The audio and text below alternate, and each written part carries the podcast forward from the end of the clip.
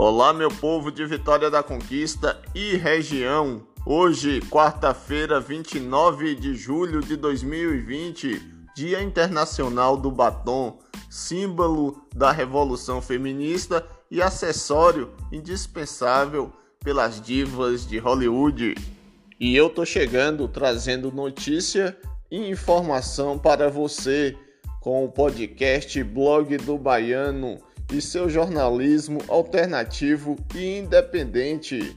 Vamos conferir as principais notícias, mas antes tem um comunicado do Ministério da Saúde. Atenção para o comunicado do Ministério da Saúde. Dores no corpo, sonolência diurna, insônia noturna, implicância com tudo, dor nas costas no mucumbu, não é coronavírus.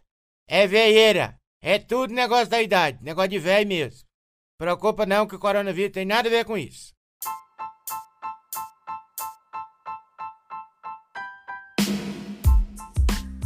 Confira os destaques dessa quarta-feira, depois desse diagnóstico aí mentiroso.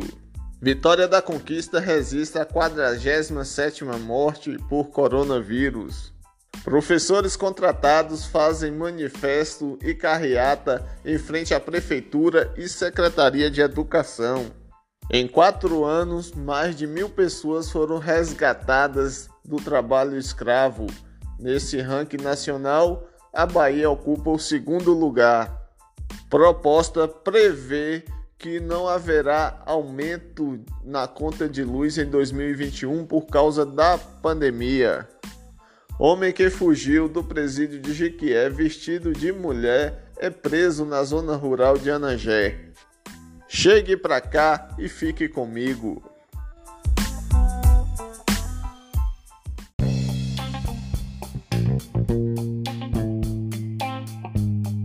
Sei não, meu amigo. Permita discordar, para mim juventude não tem idade. E vamos deixando logo para trás as notícias ruins e começando com o boletim epidemiológico de Vitória da Conquista, uma mulher de 77 anos faleceu nesta terça-feira 28, vítima do novo coronavírus. Ela tinha doença crônica cardiovascular, moradora do bairro Recreio.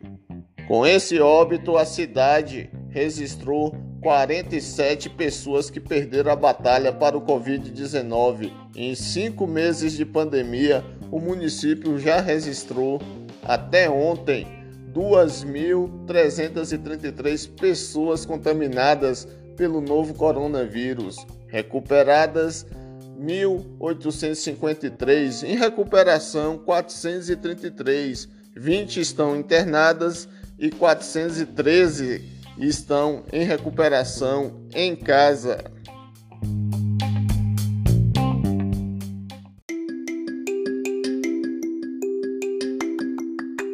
Depois dos servidores da saúde, nesta terça-feira 28 foi a vez dos professores contratados do município de Vitória da Conquista.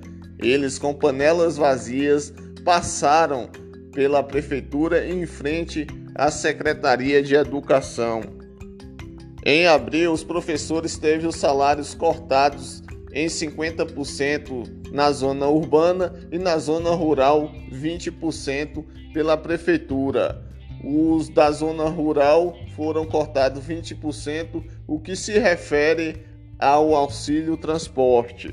A reivindicação dos professores é que esses valores sejam reincorporados aos seus salários a prefeitura afirmou que isso só vai acontecer depois que as aulas ficarem regulares no município. Isso ninguém sabe quando, né? Uma pandemia que os números é, de contaminação de pessoas só aumentam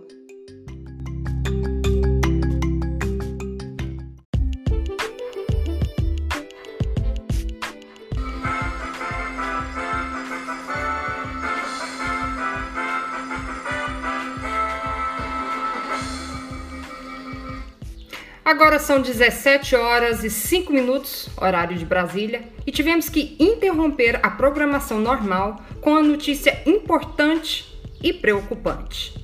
Os vereadores que estavam desaparecidos há mais de três anos reapareceram e passam bem. E estarão passando na sua porta, na sua casa, para pedir o seu voto.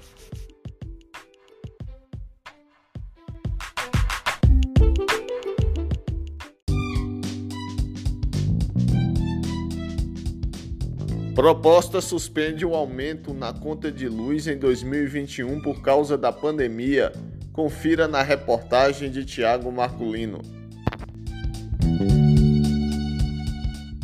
Para auxiliar brasileiros que sentiram no bolso os impactos da pandemia de Covid-19, o Senado discute o projeto de lei 3851 de 2020, que suspende o reajuste de tarifas nas contas de luz durante 2021. Pela proposta apresentada pelo senador Rogério Carvalho, do PT de Sergipe, o aumento na tarifa previsto para 2021 seria diluído pelos próximos cinco anos, a partir de fevereiro de 2022. O reajuste na conta de luz ocorre todos os anos e é uma forma de atualização do valor da energia que é paga pelo consumidor consumidor. Segundo o senador Rogério Carvalho, é preciso dar condições para que os brasileiros se recuperem da crise causada pelo coronavírus.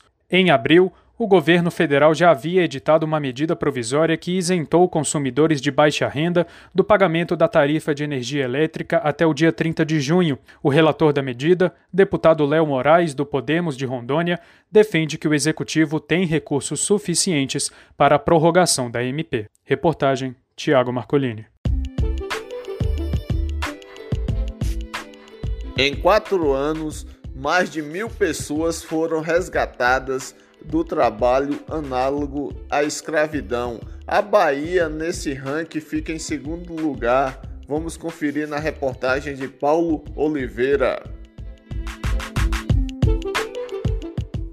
Levantamento divulgado pela Secretaria Especial de Previdência e Trabalho do Ministério da Economia mostra que desde 2016, 1.100 trabalhadores foram resgatados por serem vítimas de trabalho análogo ao de escravo e também de tráfico de pessoas. Segundo o governo federal, Minas Gerais é o estado com a maior quantidade de trabalhadores traficados por trabalho análogo ao de escravo, com 186 casos, seguido por Bahia, com 181 casos, e Piauí, com 108. Em relação ao gênero, o governo governo afirma que 91% das vítimas eram homens. Os municípios com maior número de trabalhadores traficados foram Itaituba, no Pará, Murici, em Alagoas e Porteirinha, em Minas Gerais. E as cidades com maior destino de exploração de trabalhadores foram Sítio da Badia, em Goiás, Paracatu, em Minas Gerais e Pinheiro, no Espírito Santo. A legislação brasileira define que o tráfico de pessoas consiste em agenciar, aliciar, recrutar, transportar, transferir, comprar, alojar ou acolher alguém mediante grave ameaça, violência, coação, fraude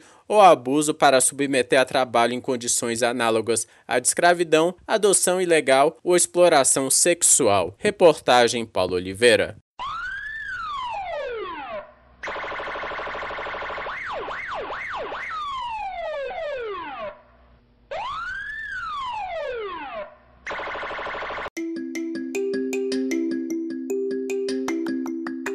A polícia militar prendeu na noite dessa segunda-feira, 27, na zona rural de Anangé, o Wilson Santos Soledar, vulgo Índio.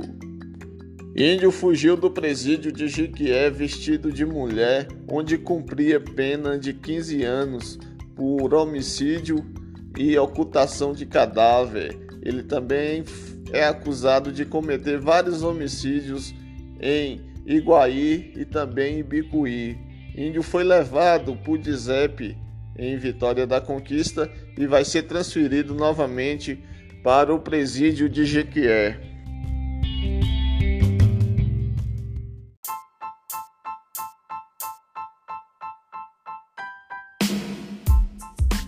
Chegou a hora de ir embora, mas não posso deixar de lembrar vocês que o blog do Baiano o podcast mais importante de Vitória da Conquista e região com o seu jornalismo independente está disponível no Spotify, no Google Podcast, Apple Podcast, Rádio Public, ou na sua plataforma preferida. E também estou lá no Instagram como marcelo.baiano. Deixe a sua mensagem lá pra gente, comente. É, também estou no Facebook como Marcelo Baiano.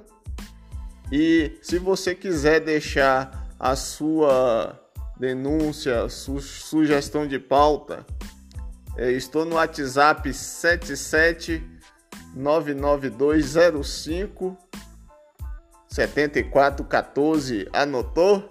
Então, um abraço e até amanhã, se assim for possível.